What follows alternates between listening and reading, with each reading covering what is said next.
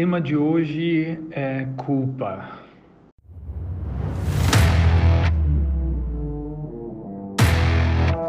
Olá, aqui é Paulo Pimon e esse é o meu podcast diário.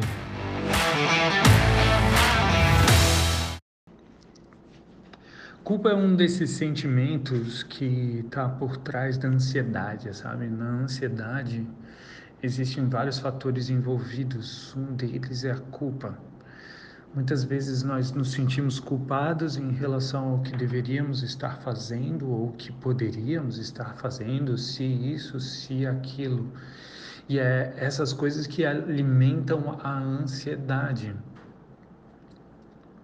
A culpa daquilo que eu nem fiz ainda. Vocês percebem que loucura é essa? Eu me sinto culpado em relação a algo que eu não fiz isso ah, muitas vezes pode deixar alguém realmente doido, né? Eu aceitar que aquilo que eu sou, aquilo que eu tenho hoje, tem a ver com justamente a maturidade e as possibilidades e capacidade que eu tenho hoje. Essa é a realidade. Quem ama a realidade como ela é, não fica doente, não fica ansioso.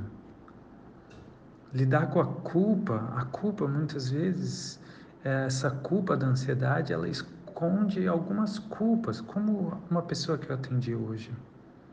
Um homem, no caso, mas acontece muito frequentemente com as mulheres na culpa, né? Mas homens, homens também carregam culpa.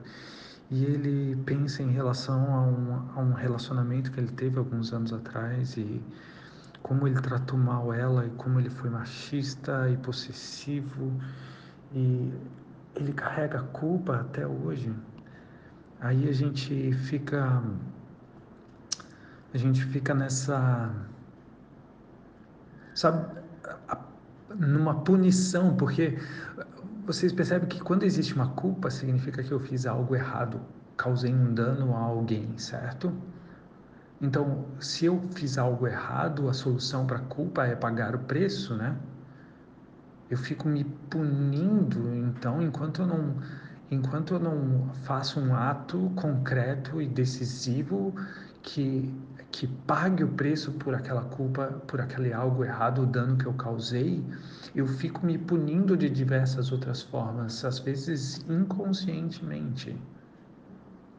Então, para lidar com a culpa, eu preciso primeiro aceitar que o que eu fiz, eu fiz de acordo com a maturidade que eu tinha da época.